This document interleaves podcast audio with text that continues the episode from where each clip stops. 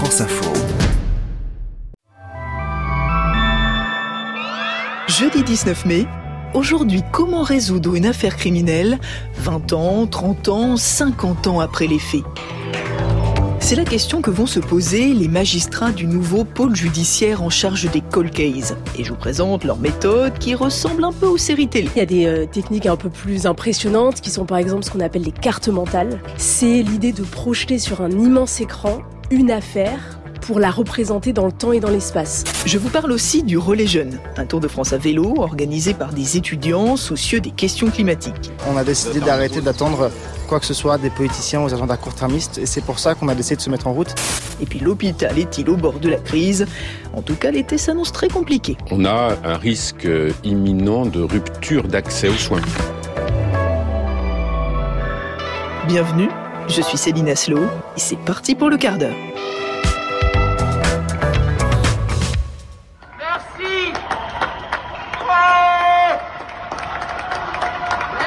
Ce qui est drôle avec les habitudes, c'est que parfois elles disparaissent aussi vite qu'elles sont arrivées. Souvenez-vous, il y a deux ans, à 20h, on était tous à notre fenêtre pour applaudir les soignants qui enchaînaient les journées de dingue à l'hôpital. Et on faisait ça tous les soirs, comme si c'était un rituel très ancien. Et puis soudain, quelques semaines plus tard, plus rien. À 20h, on a repris nos petites habitudes, alors que les journées de dingue des soignants, elles, eh bien, elles sont toujours là. L'exemple aujourd'hui, en zone d'attente, on avait euh, une personne avec une appendicite qui attendait d'être hospitalisée. On avait une personne âgée de 94 ans sur un brancard qui attendait aussi d'être hospitalisée. C'est très compliqué de soigner des gens comme ça. Le souci, ce n'est pas le manque de lits dans les hôpitaux, c'est le manque de personnes pour s'occuper des malades qui y sont dans les lits. On a passé deux années très difficiles et nos collègues, nos confrères se sont épuisés. Aujourd'hui, euh, ils ne veulent plus travailler dans ces conditions avec des contraintes de temps, des, des réorganisations régulières. Devoir fermer ou devoir limiter l'accès aux urgences, c'est contre nos engagements. Mais aujourd'hui, si on ne fait pas ça, on risque d'avoir des soins qui vont encore se dégrader. Au CHU de Bordeaux, une décision radicale a donc été prise. On ne peut plus aller aux urgences pendant la nuit, sauf si c'est le SAMU qui nous y envoie. Et d'autres hôpitaux réfléchissent à des mesures similaires, notamment pour cet été. Car les grandes vacances, c'est toujours une période de forte tension dans les services d'urgence. Mais la nouveauté cette année, c'est que ça commence beaucoup plus tôt. Et ça, c'est Rémi Salomon qui le dit. C'est le président des commissions médicales d'établissement des CHU. On a un risque imminent de rupture d'accès aux soins. C'est-à-dire? Euh, c'est-à-dire que, euh, et c'est déjà, quand je dis le risque imminent, c'est déjà en train de se produire et ça risque de s'aggraver de manière assez euh, considérable pendant l'été, c'est-à-dire au moment des congés. Partout, il manque des lits, il manque des infirmiers pour faire fonctionner les blocs opératoires, il manque d'urgentistes pour faire tourner les services d'urgence. Et c'est un cercle vicieux, disent les syndicats. Pas assez de soignants, ça veut dire de mauvaises conditions de travail, et donc de nouveaux soignants qui décident de quitter l'hôpital pour aller chercher du travail ailleurs. Et la seule solution, dit la Fédération hospitalière de France, c'est de revaloriser les salaires pour rendre le métier plus attractif. Et ce sera le chantier prioritaire du nouveau ou bien de la nouvelle ministre de la Santé qui devrait être nommée, tout comme le reste du gouvernement, dans les toutes prochaines heures.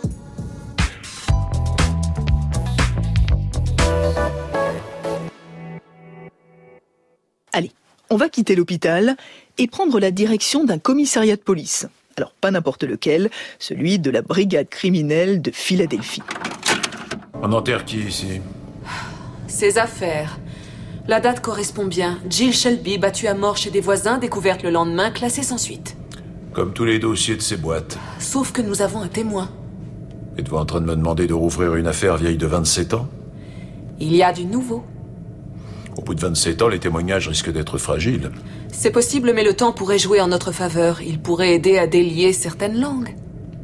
Comme cette domestique. Je veux dire, le temps passe et les amitiés s'érodent, les choses évoluent. Alors si vous êtes un acharné des séries télé, vous aurez peut-être reconnu Cold Case, une série américaine qui était très populaire dans les années 2000, où des inspecteurs parvenaient à résoudre des meurtres datant de plusieurs décennies en l'espace d'un seul épisode. Eh bien désormais, ça existe vraiment, même si ça ressemble pas tout à fait, voire pas du tout à la série télé. Il y a quelques semaines, un pôle judiciaire chargé des affaires non élucidées a été créé à Nanterre, en région parisienne.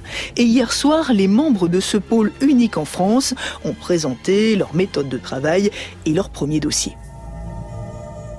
Bonjour Margot Steve. Bonjour. Alors tu es journaliste au service police-justice de France Info et tu t'es intéressé justement à la manière dont fonctionne euh, ce pôle judiciaire. Moi j'ai une petite question de vocabulaire tout d'abord. Quand on dit cold case ou euh, affaire non élucidée, euh, si on veut le dire en bon français, on parle de quoi exactement C'est des affaires qui datent de combien de temps finalement? Bah, Tu fais bien de poser la question parce que en vrai c'est compliqué, il n'y a pas une définition claire, nette, précise. Alors là pour le pôle il a fallu mettre des bornes. Donc on a dit euh, il faut que ça soit une affaire euh, qui, au bout de 18 mois, n'a pas d'auteur identifié. C'est comme ça qu'on met les bornes. Après, on a eu un premier aperçu des affaires qui euh, intéressent le pôle pour l'instant, et en fait, on, se rend compte que c'est très large. Ça va d'affaires la plus vieille remonte à 1972, donc on voit que c'est très ancien, et une des plus récentes, c'est 2017. Ah oui, d'accord. Donc ça peut aller. Enfin, l'échelle de temps est très large finalement. L'idée, c'est de dire c'est des affaires très complexes, où on ne trouve pas la solution. Une centaine d'affaires sont donc sur le bureau de ce nouveau pôle judiciaire. On parle de quel type d'affaires finalement? C'est assez varié. Euh, alors là, pour l'instant, il y en a sept qui sont déjà entre les mains euh, d'une juge d'instruction à Nanterre. Et alors on voit, il y a euh, des meurtres d'enfants, mais aussi le meurtre d'une prostituée bulgare au, au, bois de Boulogne. Et il y a les affaires Michel Fourniret, trois dossiers, quatre meurtres avec la plus euh, emblématique qui est la disparition euh, d'Estelle Mouzin, cette petite fille de 8 ans qui avait disparu en 2003 euh, à Guermantes, affaire pour laquelle Michel Fourniret a fait des aveux récemment avant de mourir. Voilà, donc on voit que c'est enfin, un spectre d'affaires assez varié. Et combien de personnes vont travailler sur ces dossiers? Alors pour l'instant, il y a trois juges d'instruction qui sont nommés, une qui est déjà arrivée, les autres qui arrivent en septembre.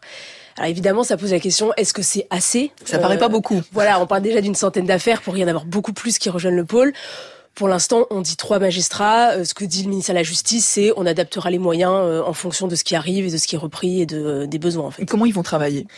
Alors, J'imagine qu'on travaille pas sur des affaires qui datent de 50 ans comme des affaires qui datent de la semaine dernière. Ouais, ben alors c'est une technique assez particulière qui consiste en fait à tout reprendre euh, à zéro. Hier, euh, les, responsables du pôle nous disaient c'est pas un enquêteur euh, tout seul dans son bureau avec ses piles de dossiers qui regarde tout seul et qui relit les dossiers. C'est vraiment en fait on remet tout à plat parce que l'idée, c'est d'avoir un regard neuf et de pas, voilà, regarder cette affaire comme elle a déjà été regardée, vu que ça n'a pas marché. Et évidemment, il y a toutes les techniques euh, plus modernes. Alors évidemment, on pense aux techniques scientifiques, l'ADN, les techniques de fouille, etc., qui ont beaucoup évolué. Et après, il y a des euh, techniques un peu plus impressionnantes, qui sont par exemple ce qu'on appelle les cartes mentales. C'est quoi une carte mentale? Alors c'est, euh, ça vient des États-Unis notamment. C'est l'idée de projeter sur un immense écran une affaire pour la représenter dans le temps et dans l'espace. Donc les déplacements euh, du, de la personne qui est soupçonnée d'avoir commis le, crime, ces déplacements à telle date, euh, là où il y a eu des, des crimes ou des meurtres, euh, des viols non résolus, etc. Pour voir si ça coïncide finalement. Ouais, et en fait on projette ça et ça peut, en fait, rien que de voir l'affaire sur un grand écran, ça peut amener, en fait, à des eureka. Euh, ça, ça, arrive. Est-ce qu'on peut espérer qu'au bout, euh, il y ait des procès, des condamnations, enfin, sur des affaires qui datent de 1972 Ou est-ce que, euh, finalement, c'est surtout pour les familles qu'on fait ça, pour qu'elles aient le, le, fin mot de l'histoire? Alors, ce qu'on nous dit, ce que disent les responsables du pôle, c'est qu'évidemment, le but, c'est d'aboutir à des procès, à des résolutions d'affaires, avec quand même un autre objectif euh, très important, c'est évidemment d'entendre les familles, de leur donner un espace. Euh, il y a déjà un partenariat avec France Victimes qui est mis en place. Enfin, c'est des familles qui aussi, il faut se rendre compte, parfois ont perdu des proches et ont pas de nouvelles et ne savent pas ce qui s'est passé 20, 25, 30 ans après.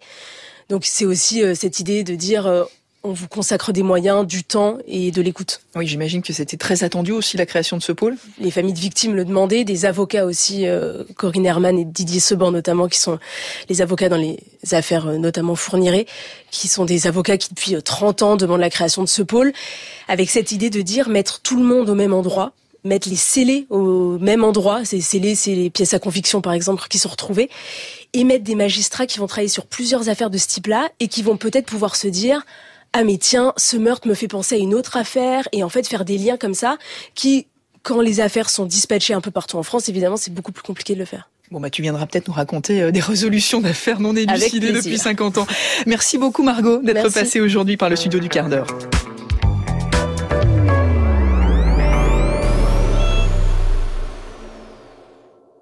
Bon, sinon, ça ne vous a pas échappé, il fait toujours aussi chaud en France. C'est pas une chaleur d'époque, il faudrait qu'il pleuve. Parce que dans quelques temps, on va pas rire. Hein. On arrose comme en plein été, mais on, manque d'eau. Et je vous confirme, les températures sont au-dessus des normales de saison depuis 38 jours consécutifs. C'est un nouveau record, et pas le genre de record qu'on se réjouit de battre. Et pour cet été, ça s'annonce aussi compliqué. 22 départements présentent un risque très probable de sécheresse. Le changement climatique est de plus en plus visible et il serait temps de s'en préoccuper vraiment. C'est ce que disent les participants du Relais Jeunes. Depuis quatre mois, ils se sont lancés dans un grand tour de France à vélo. Oui, comme le vrai Tour de France. Sauf que ne pédale pas pour la victoire, mais pour la planète. Allant de ville en ville pour mettre l'écologie au cœur du débat. Et c'est notre reporter Margot Kefelec qui vient nous en parler. Comment ce soir, on va pas tranquille, mais il vachement froid ce soir. Oh, bien Du coup, pour les tentes, je sais pas si on vous a dit, mais ça va être entre les pommiers, un peu où on veut, en fonction de. Voilà, tâter le terrain et installez-vous un peu où vous voulez. Suivez euh, Bastien là. Bonjour Margot. Bonjour Céline. Alors pour comprendre mieux cette démarche, euh, tu t'es rendue sur l'une des étapes de ce Tour de France. Oui, je les ai rejoints dans un cadre assez idyllique, hein, une cidrerie à Janzé, donc c'est au sud de Rennes, où les membres du relais jeunes ont installé leur tente pour la nuit. Moi, quand j'arrive, ils viennent de finir de déjeuner sur une table au soleil. Il y en a qui remplissent le carnet de bord, d'autres qui font la vaisselle, et puis il y en a aussi qui se reposent dans l'herbe. Bon, parce qu'ils ont quand même bien pédalé euh, pour leur étape de la journée. Donc là, si j'ai bien compris, l'objectif c'est de monter les tentes le plus rapidement possible. Là, ça fait trois jours qu'il y a l'orage qui nous court après, donc euh, ouais, on va essayer de monter ça avant que ça commence à cracher. Ça va être un petit peu à l'abri. Et euh, bon, ça va faire du bien. On n'a pas eu beaucoup de pluie depuis le début du relais, donc euh, ça va rafraîchir un petit peu. Ah, ça donne bien envie, en tout cas, euh, ce côté camping en pleine nature. Raconte-moi, c'est quoi ce relais jeune finalement? Alors, c'est une dizaine de jeunes qui se disent bah, on parle pas assez de climat, de démocratie et de justice sociale. Donc, nous, on va prendre notre vélo, puis on va s'arrêter dans 20 villes pour faire des conférences, aller dans les lycées et dans les facs pour sensibiliser justement sur tous ces sujets. Et puis, entre deux villes étapes, ils vont rencontrer des agriculteurs, des éleveurs et puis aussi des militants euh, écologistes locaux. Donc au total, ça fait 3000 kilomètres dans toute la France sur 4 mois. Pas mal. Pas mal, oui, jusqu'à la fin du premier tour des législatives. Bon, l'idée, c'est quand même surtout que toi, comme moi, on puisse les rejoindre dans leur tour de France, que ce soit euh, pour un jour ou pour trois mois. Et le fait de pouvoir euh, rejoindre le relais comme ça au débeauté, c'est ce qui plaît aux relayeurs, c'est comme ça qu'on les appelle, parce qu'ils trouvent que c'est moins intimidant que de s'engager comme ça pour le climat que dans une grosse association par exemple. Bonjour, alors je m'appelle Pénélope, j'ai 20 ans et je suis en deuxième année de licence de philosophie à Rennes. Voilà, donc j'ai rejoint le relais des jeunes il y a 5 jours euh, à Nantes et je remonte donc à Rennes d'où je viens. Alors moi, ça m'a remotivée, puisque c'est vrai que dans la vie quotidienne, quand on peut essayer d'agir en faisant attention à sa consommation, mais parfois on perd un peu le sens de tout ça. En allant à la rencontre aussi des gens dans les lieux qui nous accueillent, bah, en fait, sur une très courte période de temps, on peut amasser une quantité de connaissances assez impressionnante et surtout avoir plein de pistes. Et c'est ces pistes-là qui sont super intéressantes, je trouve. Euh, voilà. Bon, allez, on a tout le monde. Oui. peut-être un peu plus. Euh c'est vrai que c'est un verger. Euh, Mais j'ai aucune idée. Un arbre sur euh, une saison, ça vous donnait combien de kilos de pommes en moyenne? Ça dépend de l'arbre. Euh, à la méthode ancienne, en haute tige. Dans notre démarche, on a décidé d'arrêter d'attendre quoi que ce soit des politiciens aux agendas court-termistes et c'est pour ça qu'on a décidé de se mettre en route. Je m'appelle Sacha Delage, j'ai 24 ans également et je suis le fondateur du Relais Jeune. Je pense qu'on s'est pris une petite claque de terrain. On s'est retrouvé à animer des discussions, des ateliers dans, dans un lycée.